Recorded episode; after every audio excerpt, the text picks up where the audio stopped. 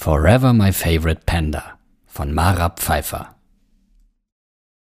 Da, wo ich herkomme, aus dem hessischen Teil des Odenwaldes, nennen die Leute die fünfte Jahreszeit Fasching.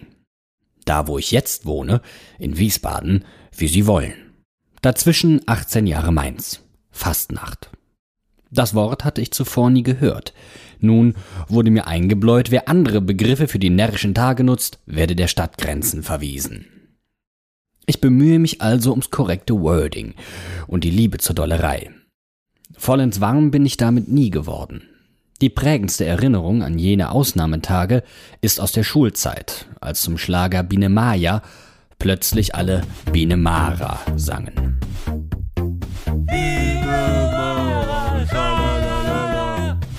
Zu Hause erzählte ich strahlend, ein Song von Karl Gottschalk sei auf mich umgedichtet worden. Namen waren noch nie meine Stärke. Manches ändert sich mit Kindern. In diesem Fall dem Sohn meiner jüngeren Schwester. Der Zauberneffe ist vier Jahre und zwei Monate, als ich ihn zum ersten Mal mit an den Bruchweg nehme, wo er sich unsterblich verliebt.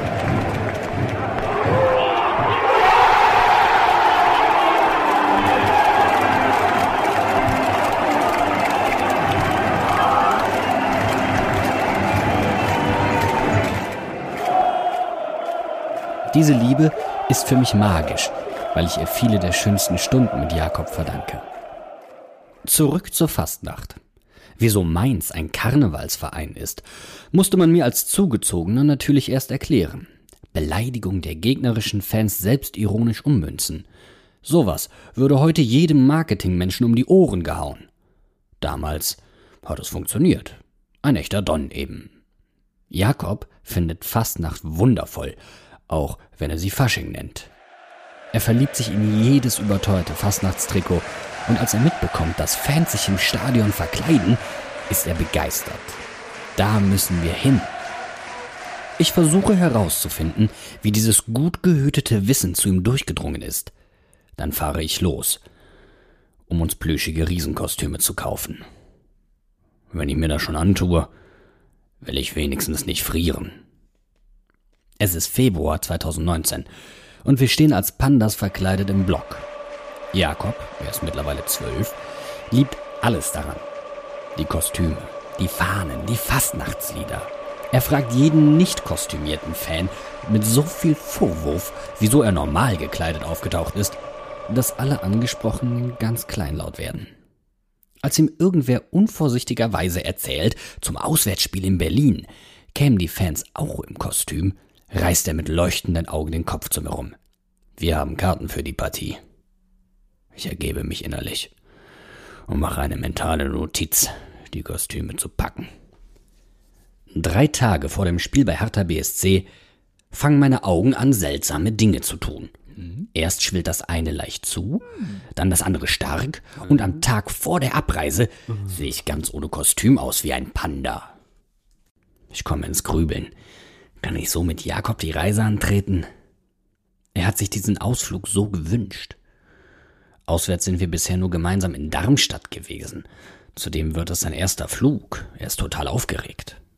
Ich beschließe, die Entscheidung in allerletzter Sekunde zu treffen. Am Morgen des Abflugs bekomme ich das linke Auge nur halb auf. Jakobs Blick ist bang. Ich spüre, wie hin und her gerissen er ist. Er will unbedingt nach Berlin, weiß aber nicht, ob er mich darum bitten oder Rücksichtsnahme zeigen soll.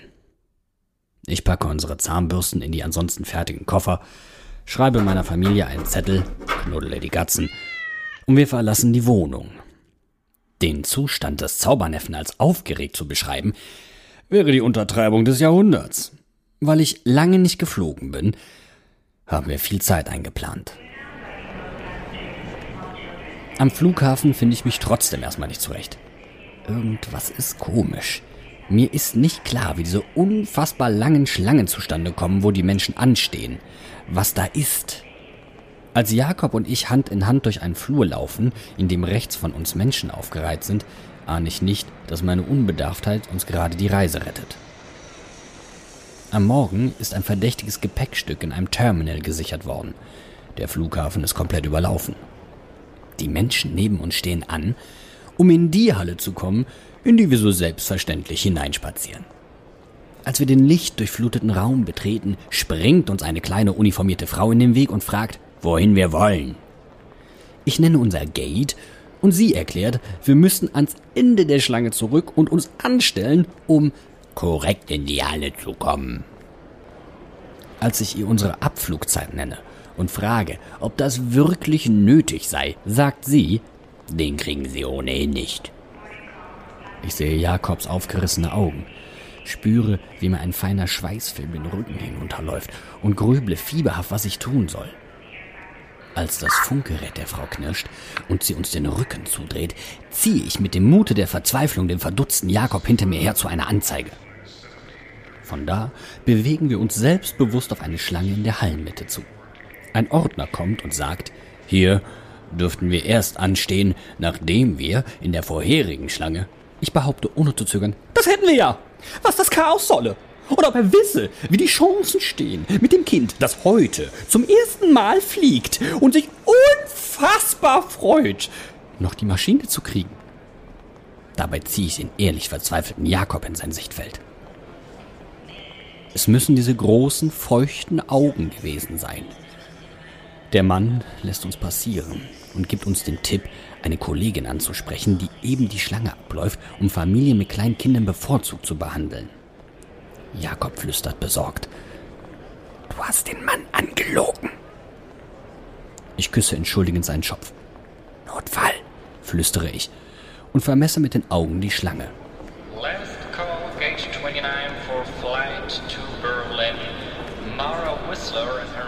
Wir bewegen uns unendlich langsam durch die Halle. Ich habe keine Ahnung, wie nah wir generell am Gate sind. Und die Zeit tickt unnachgiebig. Irgendwann nähert sich die Ordnerin, der es obliegt, zu urteilen, welche Familien sie vorzieht. Ich schubse Jakob in ihre Richtung, der sie fragt, ob er vielleicht weiter vor dürfe. Er habe solche Angst, seinen ersten Flug zu verpassen.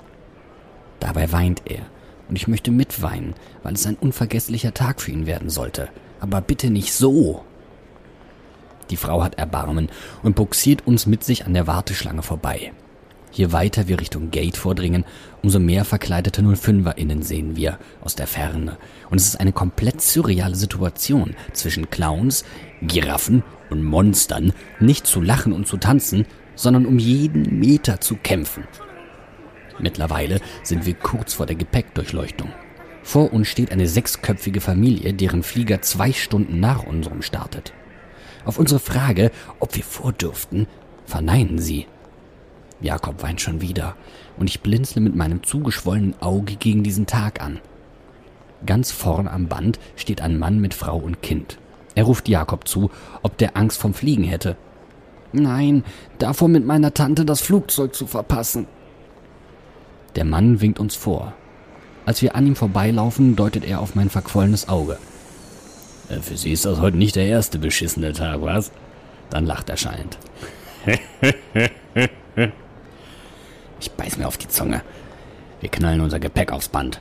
Und einige Minuten später kommen wir mit hängenden Zungen an dem Bus an, der auf die letzten PassagierInnen wartet, um sie zum Flugzeug zu bringen. Sobald wir sitzen, fällt alle Anspannung von Jakob ab. Er erklärt den Umstehenden lachend, dass wir fast den Flieger verpasst hätten. Wir treffen Kerstin, deren Anwesenheit mich unglaublich beruhigt. Denn mein Reset dauert länger als das des Zauberneffen. Im Flieger geben wir unsinnig viel Geld für Essen und Getränke aus. Und Jakobs Strahlen lässt jedes Flutlicht blass wirken. Hm, vorhin dachte ich noch, hm, ich fliege nie wieder. Aber hm, das ist schon ganz schön. Erklärt er Count, während ich immer noch ein wenig nachzittere. Die große Stadt fasziniert Jakob. Noch mehr aber begeistert ihn, dass wir an jeder Ecke eine Handvoll verkleideter 05er-Innen treffen. Wir schlüpfen im Hotel in unsere Kostüme und machen uns als Pandas auf den Weg zum Stadion. Mein Auge ist mittlerweile zwei Drittel offen. Jakob redet ununterbrochen. Ich komme weder gedanklich noch physisch hinterher. So ist das also, wenn man alt wird, denke ich mir. Der Zauberneffe dreht sich zu mir um. Weißt du, wenn du irgendwann nicht mehr laufen kannst, fahre ich dich im Rollstuhl zum Stadion, so wie du mich getragen hast, wenn ich müde war und nicht mehr laufen konnte. Ich spüre mein Herz platzen bei der Vorstellung, noch alt und grau mit ihm ins Stadion zu gehen und bin plötzlich gar nicht mehr müde. Als wir im Stadion ankommen, fühle ich mich leicht. Im Block traut Jakob sich, die Jungs von der Szene anzusprechen. Vincent erklärt ihm, wie sie mit Mülltüten die Klappsitze vierfarbbunt einkleiden und er hilft begeistert. Wir verlieren das Spiel komplett unnötig, aber wen interessiert das an so einem Tag? Danach machen wir uns mit Olli auf in die Kneipe des Berliner 05 Fanclubs, in dem an diesem Abend Stefan Hofmann vorbeischaut und von der Arbeit im Vorstand berichtet. Irgendwann machen wir uns auf den Weg ins Hotel, wo wir im Bett Pizza essen, bis unsere Augen fast zufallen. Ich döse schon, als Jakob plötzlich nach meiner Hand greift. Er hält sie ins Licht und betrachtet sie lange. Dann sagt er feierlich, Mara, weißt du, was das Schönste ist an Mainz 05? Dass wir immer verlieren? Ich kiere. Jakob lacht. Dann schüttelt er den Kopf und drückt meine Hand. Dass es uns beiden ganz alleine gehört, für immer. Meine Panda-Augen werden feucht. Ich drücke Jakobs Hand und flüster ihm ins Ohr. Für immer.